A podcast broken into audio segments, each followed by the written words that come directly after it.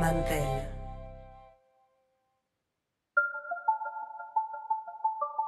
Nos situamos poco más de un mes antes que se apruebe la ley Bitcoin, primero de mayo de 2021. La Asamblea Legislativa salvadoreña se reúne por primera vez tras las elecciones de medio término. El partido Nuevas Ideas, al mando de Nayib Bukele, había tenido una gran performance electoral.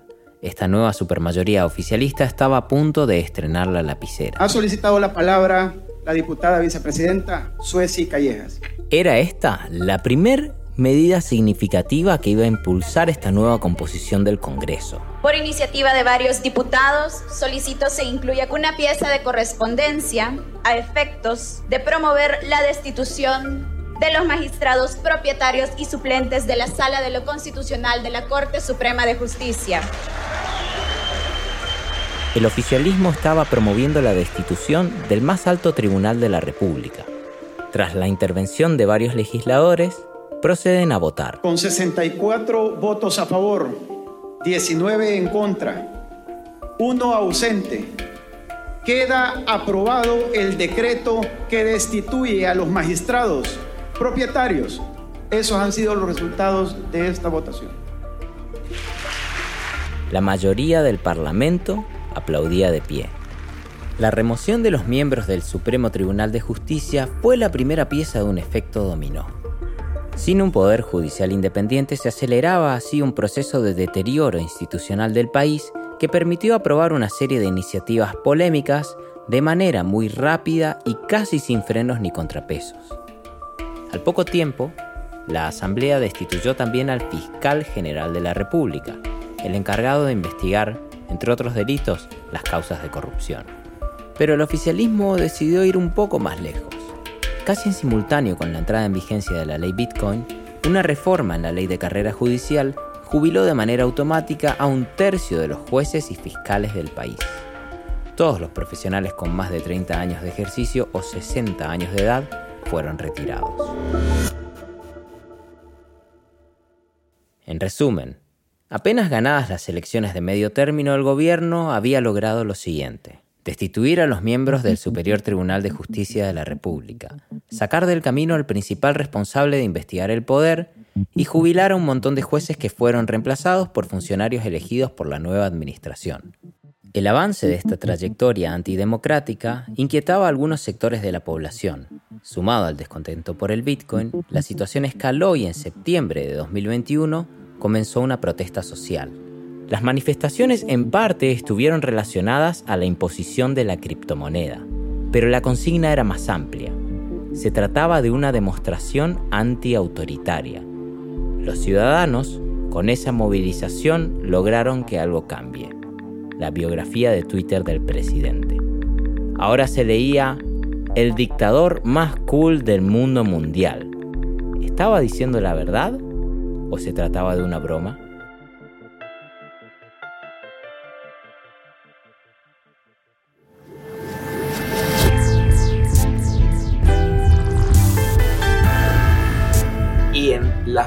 Protestas que hubieron antes de mi arresto, llegaba gente de la policía a tomar fotos, a tomar videos, llegaban con drones, llegaban a estar pendientes de toda la gente, ¿no? La narrativa instalada es que todas las personas capturadas son pandilleros. Esta mano dura, estas decisiones drásticas, efectivamente ponen a la Mara en un momento muy complicado. Lo único que él tiene como la, la, maquinaria mediática, ¿verdad? Para poder convencer al mundo que eso está sucediendo. Los que vinieron a hacer negocios, los que quieren comprar territorios en la playa, es decir, no les ha importado en lo más mínimo todos estos principios que se supone que atraviesa Bitcoin.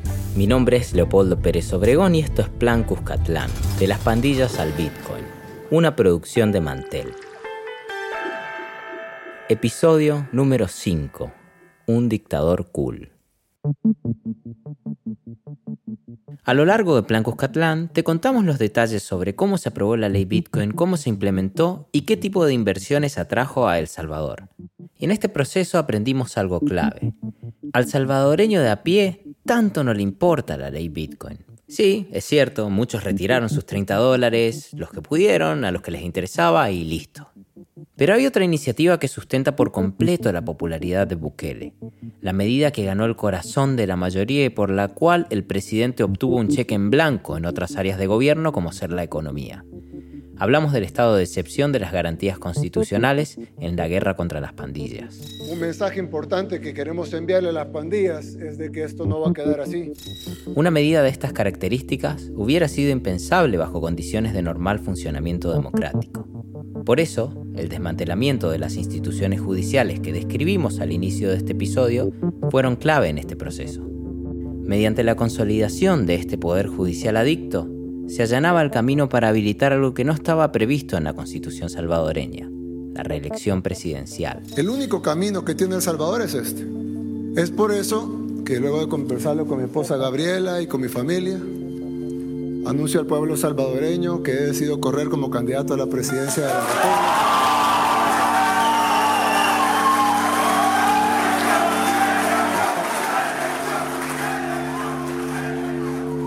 La construcción de un poder judicial a medida trajo buenos resultados para el presidente. Una controvertida interpretación constitucional de cuestionable validez habilitó un nuevo mandato para Nayib Bukele.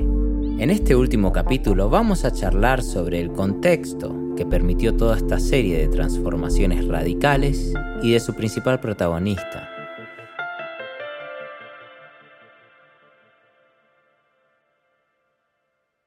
Si algo resulta inequívoco respecto a la ley Bitcoin en El Salvador, es el rol decisivo que tuvo la familia Bukele para lograr su aprobación.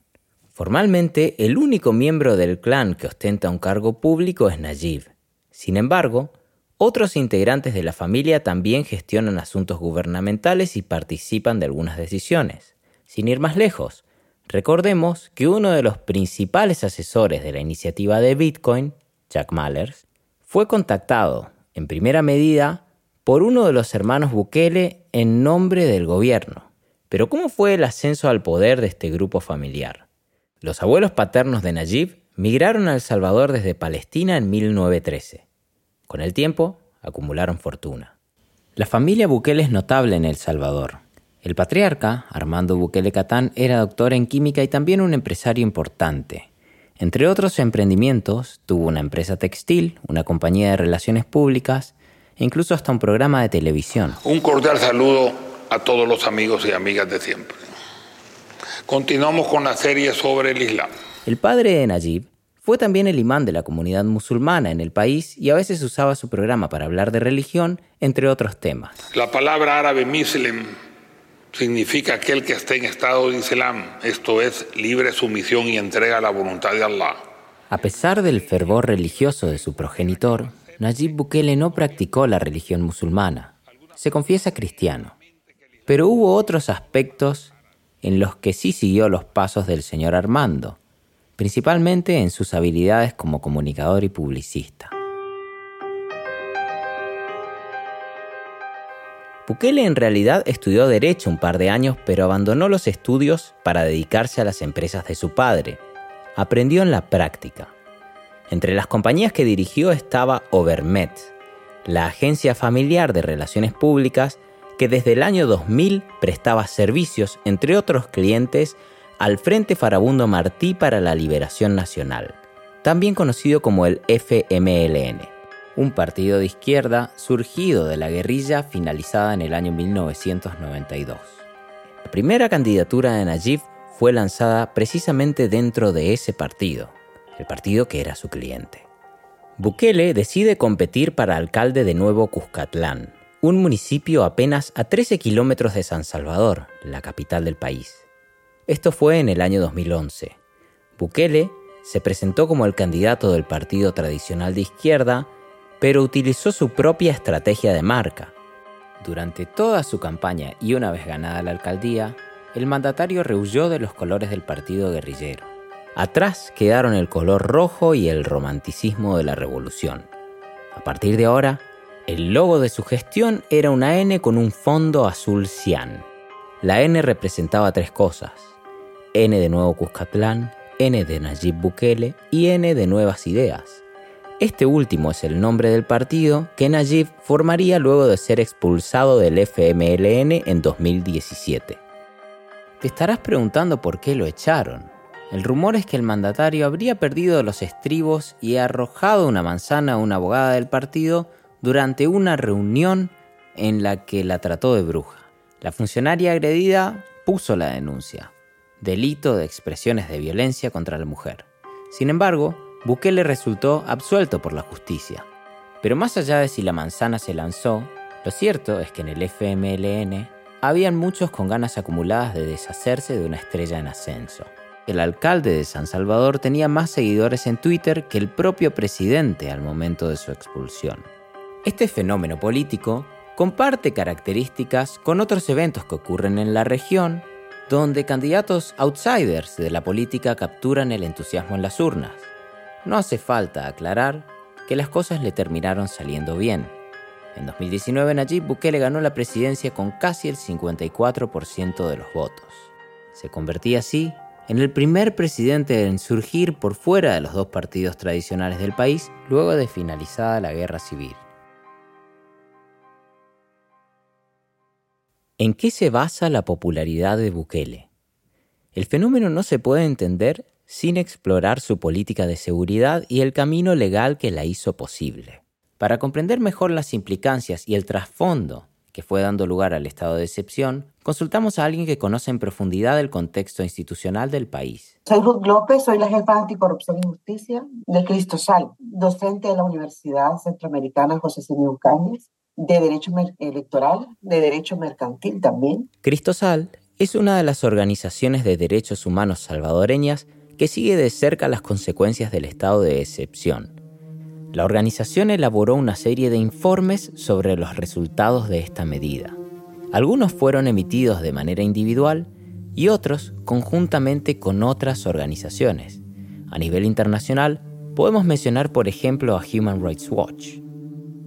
El último de esos informes data de mayo de 2023, donde se documentan métodos de tortura y más de 150 muertes ocurridas como consecuencia del estado de excepción pasados 13 meses de su vigencia.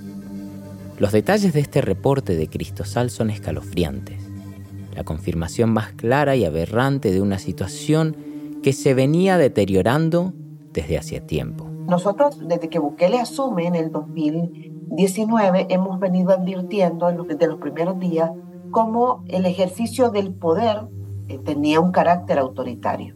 En diciembre del 2019 también empiezan a expresarse una serie de diferencias por eh, la aprobación de préstamos en el tema de seguridad. A partir de lo que le decía era el plan control territorial. Empieza a pedir recursos a la Asamblea y empieza un enfrentamiento muy fuerte entre Bukele y la Asamblea Legislativa hasta que llega el 9F. El 9F es el momento en el que Bukele irrumpe en la Asamblea Legislativa con los militares. El préstamo que motivó esta disrupción era por el monto de 109 millones de dólares. Un presupuesto que incluía algunos conceptos que podrían resultar razonables, entre otros que eran más difíciles de explicar. Compra de armas, drones, hasta un submarino había ahí. El prestamista sería el Banco Centroamericano de Integración Económica, el BCIE, un banco multilateral de desarrollo regional. De hecho, es el banco que le ha prestado a Ortega todo este tiempo. De... Se refiere a Daniel Ortega, el dictador nicaragüense. Así es que nos remontamos al 9F, el evento mencionado por Ruth López al principio de esta historia aquel domingo donde el presidente convoca a la Asamblea a reunirse bajo una llamativa interpretación constitucional. Artículo 167. Corresponde al Consejo de Ministros, numeral 7, convocar extraordinariamente a la Asamblea Legislativa cuando los intereses de la República lo demanden. Así que la República les demanda que, esté, que estén todos a las 3 de la tarde el domingo en la Asamblea Legislativa para sesión extraordinaria para conocer como punto único el financiamiento del Plan Control Territorial. Si no asisten, usaremos nuestros poderes constitucionales para hacer cumplir la Constitución. Cuando habla de poderes constitucionales para hacer cumplir la Constitución, el presidente se refiere al derecho a la insurrección.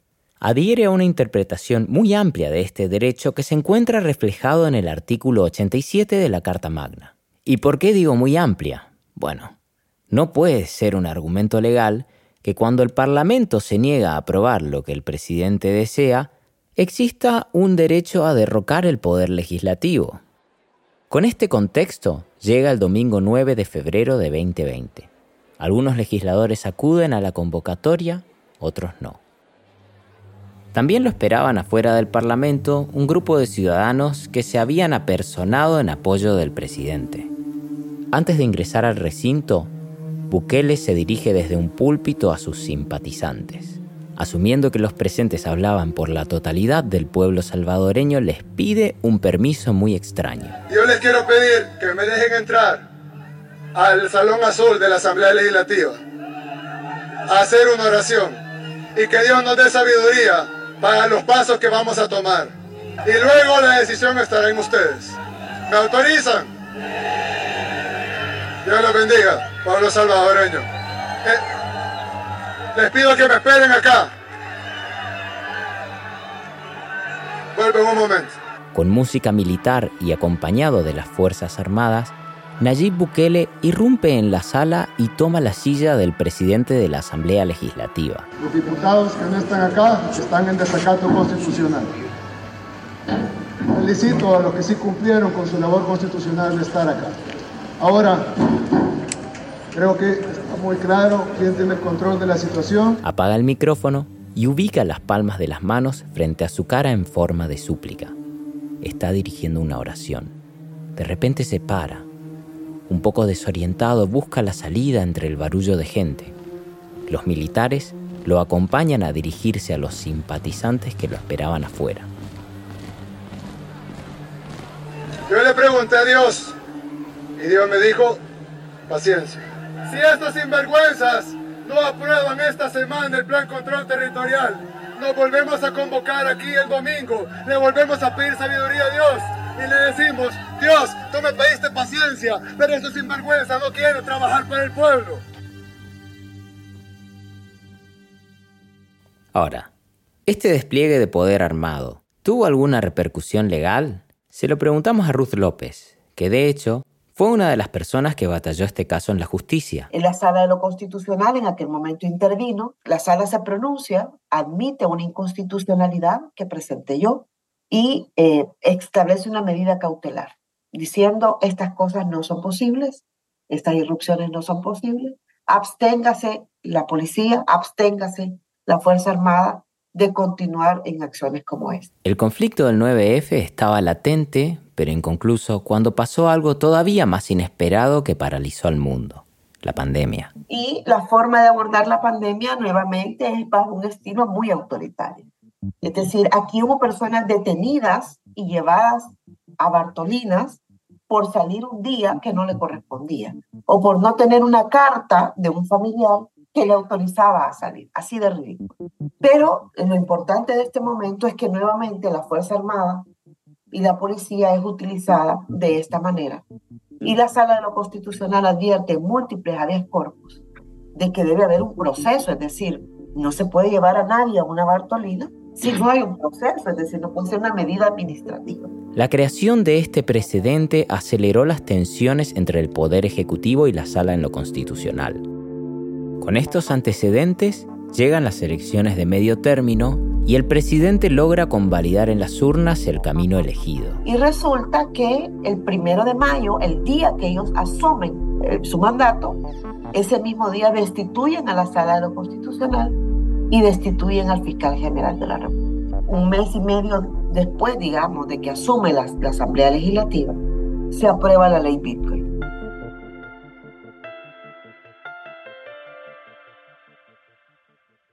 A continuación, vamos a escuchar una de las historias que marcó los primeros días de la vigencia de la ley Bitcoin. Hola, soy Mario Gómez, tengo más de una década de trabajar en el área de tecnología. Soy mayormente desarrollador de software, pero durante toda mi carrera he trabajado en un sinfín de áreas, mayormente enfocadas en el tema de análisis de datos, eh, coordinación de estudios socioeconómicos. He sido eh, una especie de organizador digital durante muchísimos años en comunidades de código abierto, de software libre y en general he apoyado, digamos, varias iniciativas eh, orgánicas en línea con otros tecnólogos y otros desarrolladores para tratar de solventar algunos problemas que observamos ¿no? en, la, en, en el entorno salvadoreño. Mario Gómez es de El Salvador, pero hoy vive exiliado en el extranjero. Cuando comienza lo de Bitcoin, nosotros que éramos parte, yo que era parte de varias comunidades tecnológicas, lo, que se me ocurre es comenzar a explicar de qué se trata Bitcoin, cuál era el origen, de dónde viene la, filosofía detrás de estas criptomonedas, qué es lo que querían lograr, ¿verdad?, al futuro. Mario identificó rápidamente una necesidad de los salvadoreños de saber más. Él estaba bien posicionado para ese rol el de brindar información. Se trataba de una voz experta que ofrecía un contraste con los argumentos del gobierno en medio de un océano de confusión. Su cuenta de Twitter empezó a crecer. Me comenzaron a invitar a programas de radio, eh, fui una vez, un par de veces a programas de televisión. La última intervención de Mario antes del exilio fue cuando comentó en vivo la presentación oficial del archivo Wallet. Entonces, justamente alguien me pasó la invitación y me dijo, mira, conéctate a, esta presentación porque están presentando la billetera. Y comencé a, en mi Twitter a colocar todas las, las, capturas de pantalla de la presentación. Era simplemente los tweets del presidente, que era más bien como una campaña de expectativa de esto va a ser para utilizar Bitcoin, pero no es un tutorial para explicar a la gente cómo usarlo, ni una explicación de, de cómo iban a utilizar la plataforma. Entonces, y yo dije, bueno, tengo la obligación de, de presentar esto a, a, la gente, que vean y, y comencé a explicar la funcionalidad que tenía y todo en mi Twitter. En esa presentación, la persona que estaba presentando del Ministerio de Economía, no recuerdo quién era, pero era alguien del Ministerio de Economía, dijo, bueno, a esa persona uh, que en su Twitter está poniendo la presentación, le pedimos que baje inmediatamente esa presentación o va a sufrir consecuencias. Pero Mario redobló la apuesta les puse yo no voy a bajar esto porque esto es información pública que todo el mundo merece saber. Ah, pues no lo borré. Me fui a la casa, el día siguiente me estaban esperando una patrulla, me hacen parada como que hiciera un, un chequeo de tránsito eh, y me detienen bajo la excusa de que eh, tenía un problema con el vehículo y que había estado en un accidente y que necesitaban llevarme. Yo les preguntaba, bueno, ¿y por qué estoy aquí? ¿Y por qué estoy aquí? Denme la razón por qué estoy aquí. Y me decían, no, no, ya te van a explicar, y ya te van a explicar. Al final me dijeron que necesitaban quitarme mis teléfonos. Yo les, yo les pregunté varias veces, bueno, pero entonces si hay algo en mi contra. Y me decían, no, no hay nada en tu contra, entonces para qué quieren mis teléfonos. La razón por la cual insistieron en sacarle el teléfono es que seguramente los policías pensaron que Mario estaba organizando una protesta digital en las redes a partir de sus comunidades online. Sin embargo, ese día el informático no tenía datos móviles en su celular. Sus conocidos se enteraron de la captura gracias a que en ese momento Mario estaba llevando a su madre al trabajo. Con el teléfono de ella fue que pude enviar los mensajes. Le dije a mis amigos, mira, fíjate que aquí me lleva la policía, no sé qué pasa.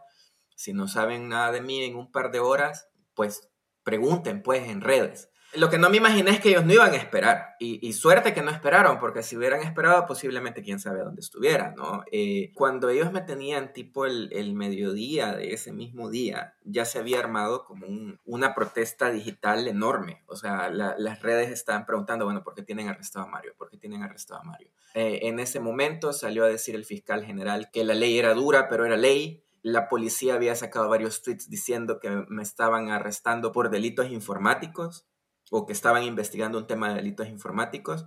O sea, esto estaba en Twitter. O sea, háganse la idea que ellos lo pusieron en Twitter y yo ni siquiera sabía de qué me estaban acusando. O sea, toda la gente en internet se dio cuenta de que la policía me estaba arrestando, dije, por estas acusaciones y yo no sabía, o sea, literalmente yo no supe hasta que salí de, de ahí y los abogados me contaron, no, mira, los diputados pusieron esto, eh, la policía puso esto, el fiscal puso esto. Mario fue liberado en parte gracias al activismo que ocurría en las redes. Es fácil entender por qué este precedente es problemático. Si esto hubiera pasado hoy bajo el estado de excepción aprobado en marzo de 2022, podemos imaginar una conclusión diferente a esta historia. La experiencia de Mario Gómez, aunque no es el caso más terrible, muestra de qué manera al gobierno salvadoreño no le tiembla el pulso para utilizar su aparato represivo contra una voz disidente. Sin embargo, este uso tan liviano del derecho penal no parece molestar demasiado a la población. ¿Cómo se explica que la ciudadanía acepte resignar algo tan valioso como ser sus garantías frente a la pena?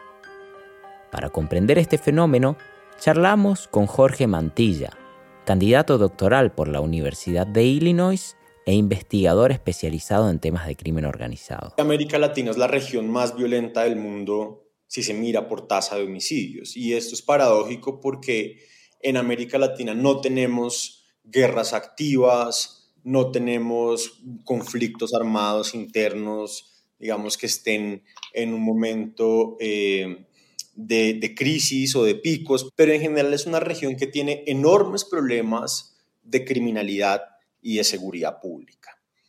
Pero de manera paralela, además es una región en la cual la impunidad es estructural.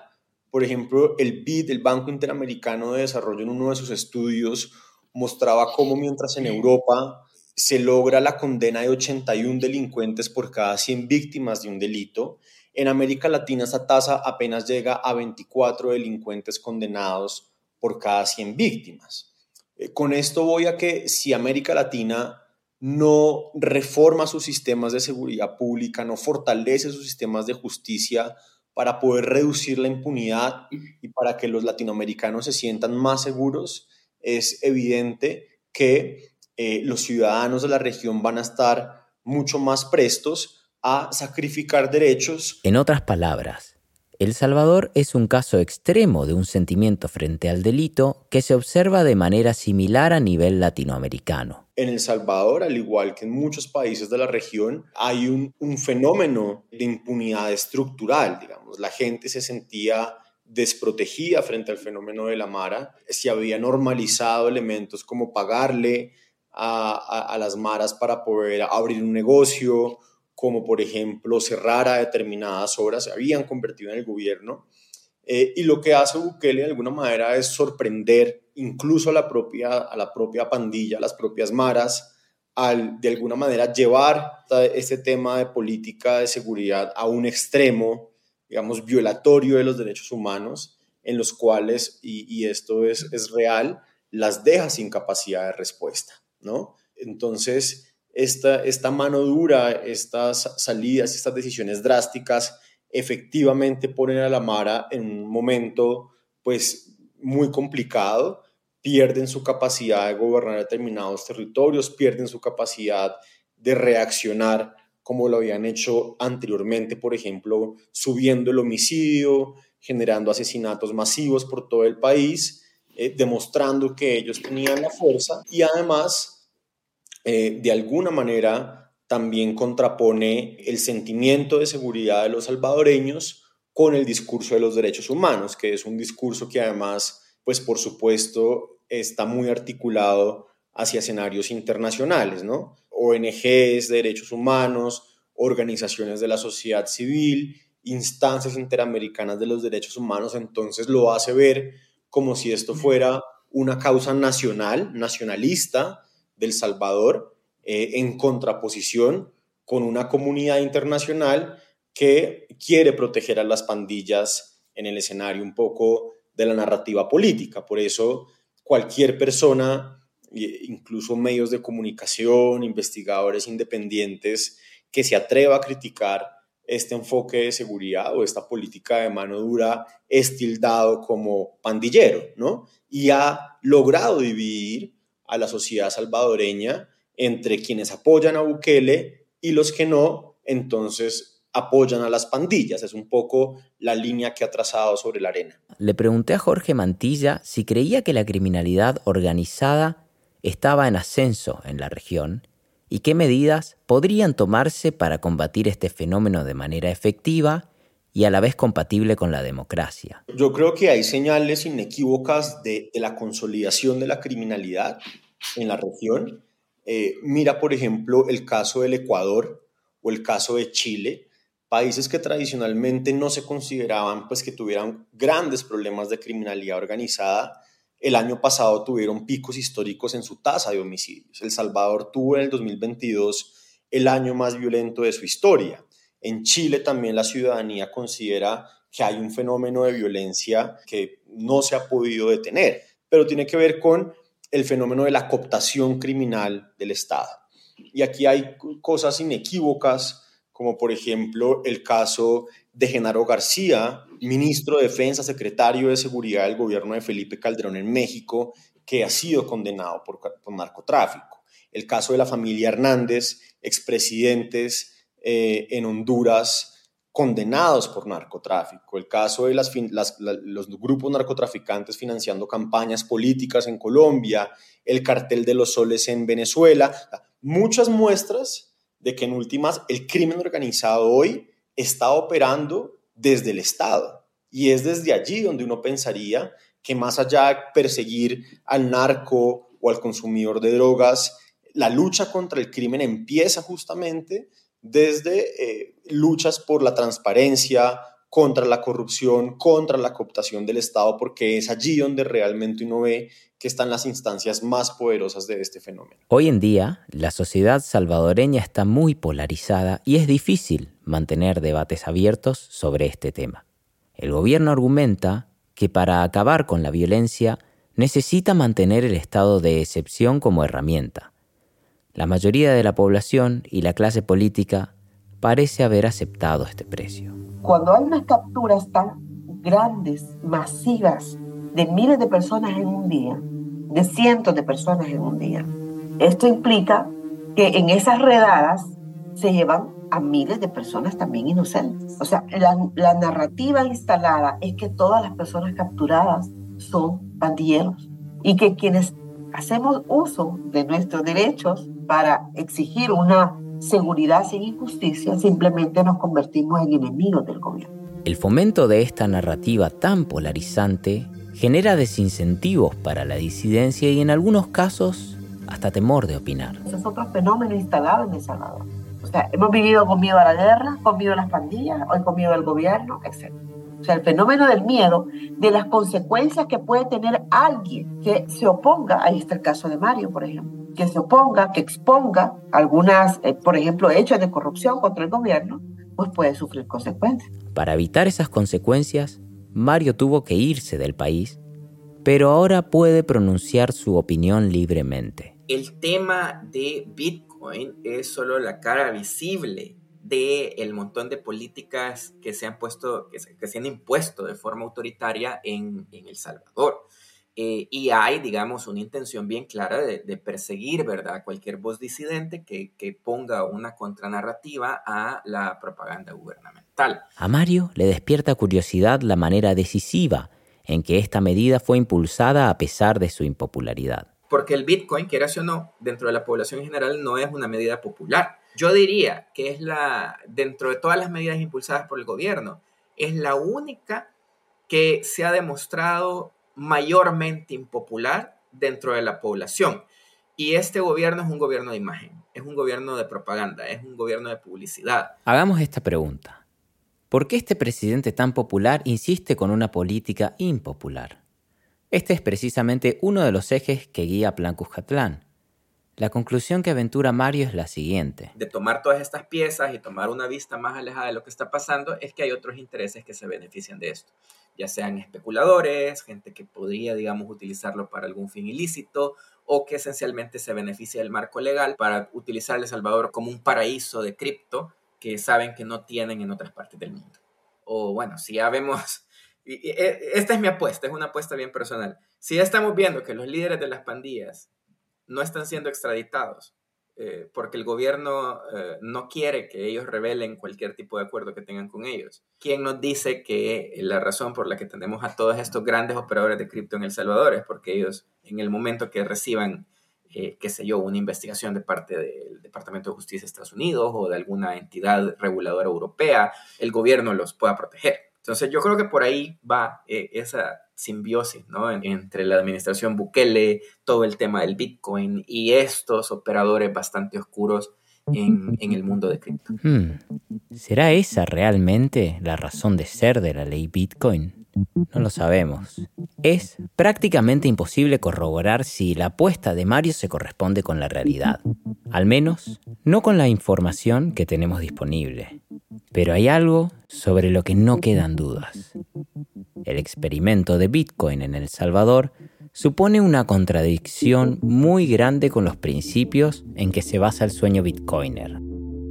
Tatiana Marroquín, economista salvadoreña, lo puso de esta forma. Por ejemplo, e, esta visión descentralizada, pero la centralizamos en un gobierno autoritario.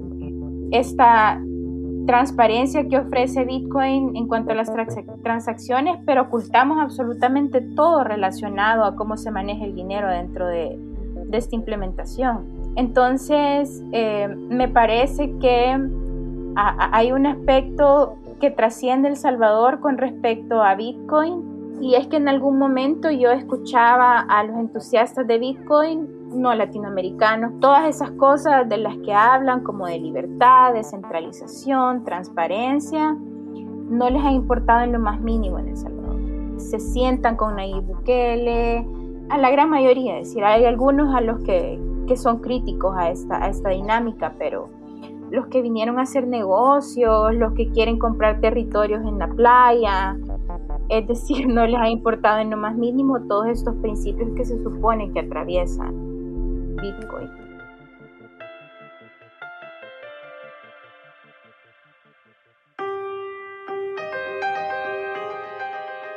Les traigo un saludo de la tierra de los volcanes, del surf, del café, del Bitcoin y de la libertad. Casi todo lo anterior es fácilmente verificable. Recordamos aquellas singulares palabras con las que el presidente abría su discurso en Naciones Unidas en 2022. El periodista salvadoreño Nelson Rauda nos compartió su respuesta en ocasión de ser consultado por primera vez sobre aquella frase. Yo dije que a mí no me interesaba la libertad que ofrece o que promete el Bitcoin si esa es la única libertad que vamos a tener en El Salvador un país donde hay nueve periodistas que han salido del país eh, por miedo a represalias eh, a su trabajo en los últimos dos años. Yo le quisiera decir a los que piensen que El Salvador es un país de libertad, vayan, por favor, vayan y vayan alrededor de las cárceles, donde están las madres llorando por sus hijas detenidas. Ayer vi un video de una señora llorando, está, está publicado, eh, agarrando 300 dólares en la mano, unos billetes en la mano y le dice, presidente, usted eh, dio 300 dólares, se los devuelvo, devuélvame a mi hija. Se refiere a los 300 dólares que el gobierno salvadoreño aprobó como paquete de emergencia durante la pandemia. Yo confío en usted, señor presidente. Usted dio 300 dólares, se los devuelvo, señor presidente. Aquí están. Devuélvame a mi hija y a mi nieto. Hágame ese favor, se lo pido en el nombre de Dios Padre Todopoderoso. Porque la hija había sido capturada durante este régimen de excepción, eh, donde hay audiencias masivas de 2.000 personas en los que todos son enviados a, cárcel por el proceso y, qué debido proceso puede haber ahí, qué Estado de Derecho puede haber en un país como eso. Entonces, e, es ridículo que por tener acceso a Bitcoin, que además podríamos tener acceso sin la ley, se quiera vender El Salvador como un país de las libertades. Y sería sería gracioso si no fuera porque la vida de tanta gente están siendo afectadas. Cuando hablamos de vidas afectadas, conviene aclarar algo. Nos referimos a privaciones ilegítimas de la libertad, muertes bajo custodia policial y tortura. Quizá decirlo de forma tan general no captura la extensión del horror y el daño que el gobierno está causando en muchos casos a personas inocentes. Quisiera detenerme en algunos ejemplos concretos que se narran en el último reporte de Cristosal.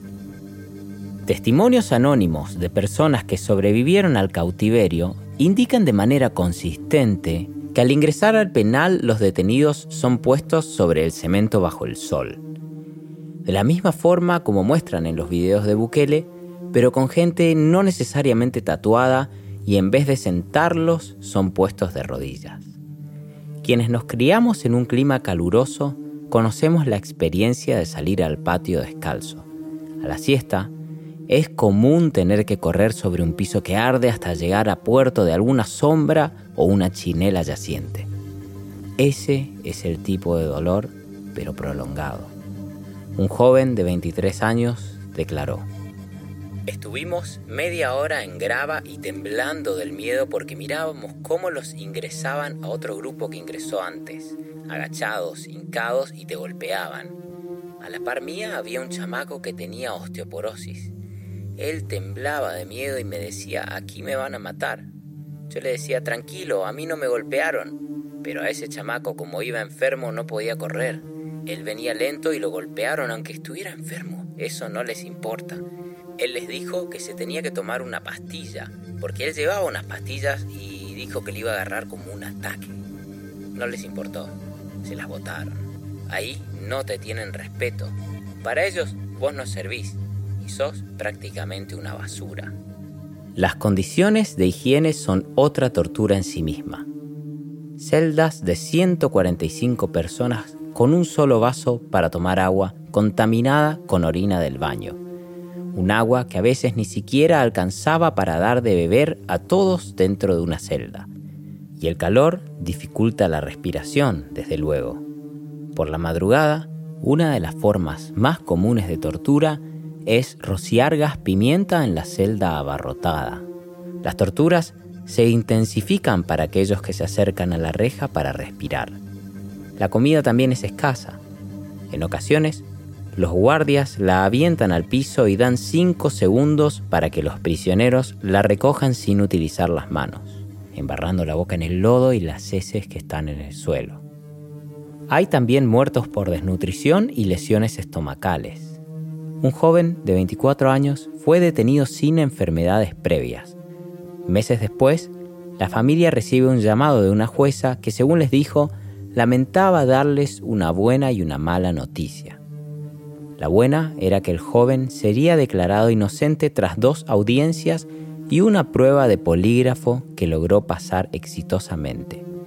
La mala era que tenía una insuficiencia renal producto de golpes en el estómago. Su condición era terminal.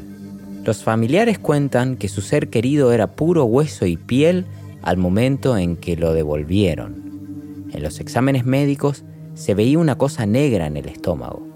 Las paredes estaban llenas de agua negra. Era lo que el joven vomitaba en sus últimos días de vida.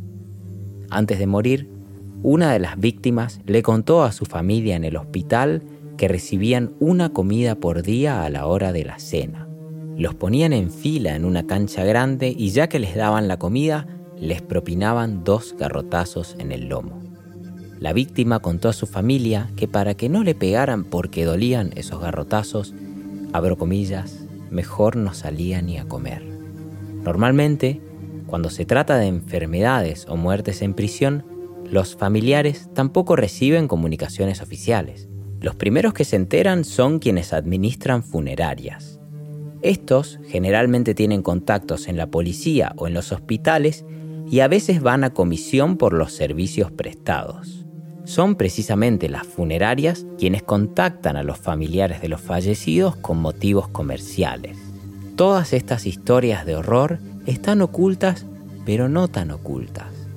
Me pregunto si al gobierno hasta no le interesa especialmente que se sepan.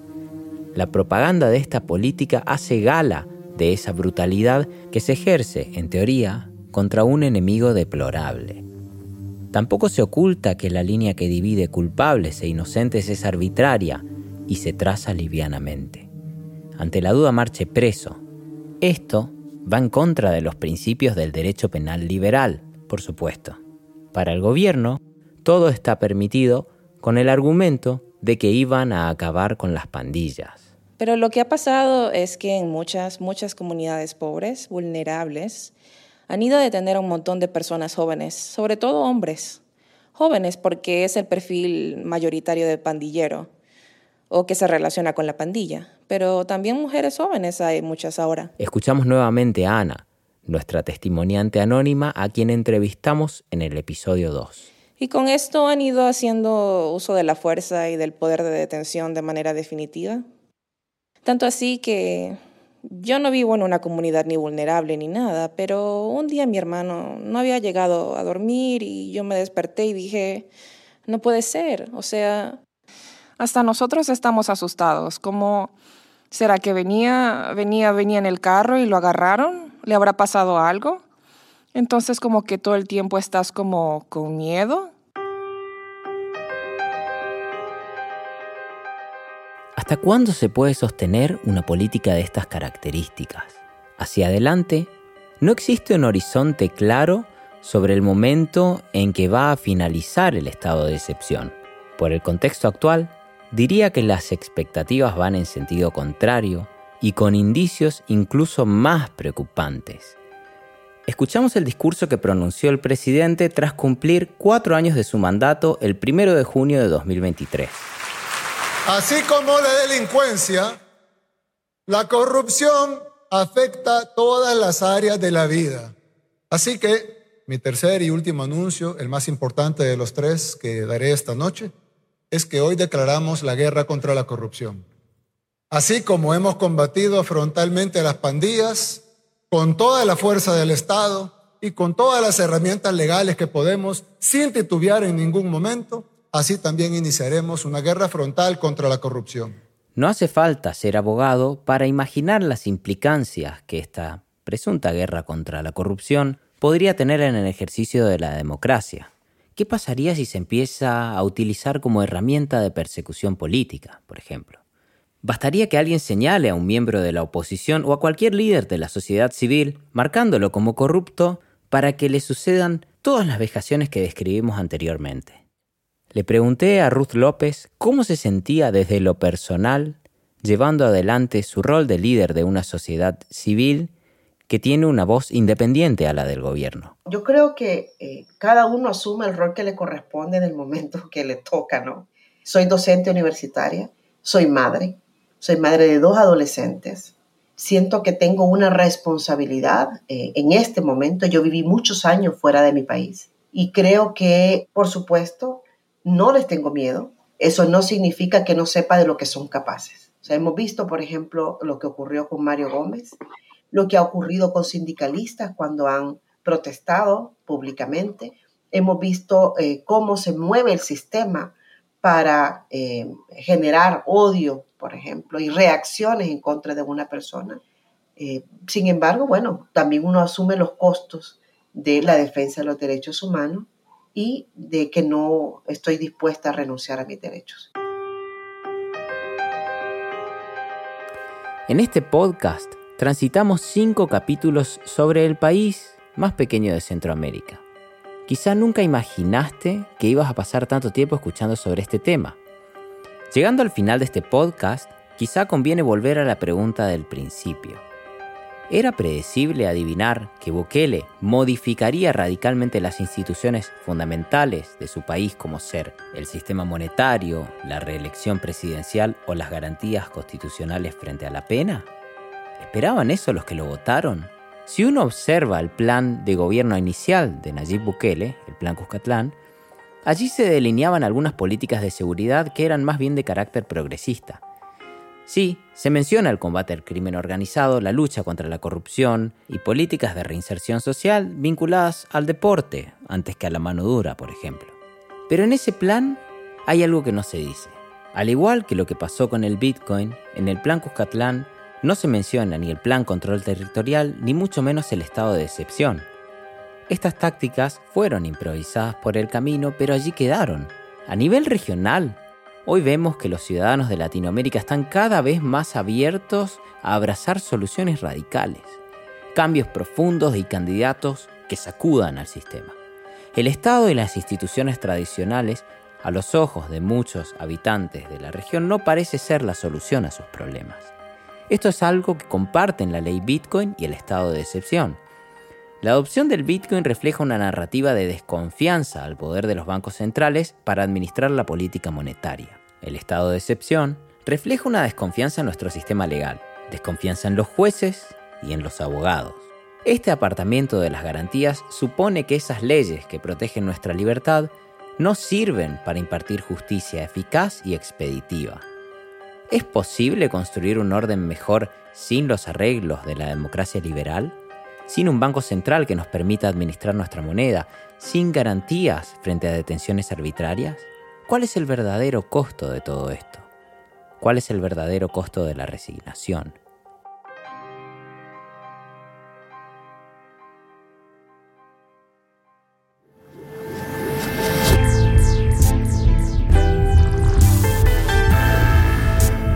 Muchas gracias a todos los que llegaron hasta acá. Esto fue Plan Cuscatlán de las pandillas al Bitcoin. Mi nombre es Leopoldo Pérez Obregón, productor y conductor periodístico de este podcast. Queremos agradecer también a todos aquellos que brindaron sus testimonios valientemente, a aquellos que nos ayudaron a entender estos fenómenos, a la producción de Plan Cuscatlán, que es el equipo de Mantel, Andreina Jimi y Federico Novik, que estuvieron en la parte de producción ejecutiva, a la edición de Mateo Corrá, que lo hizo con enorme delicadeza y dedicación, el track principal es de Tiziano Rosso, ¿qué más?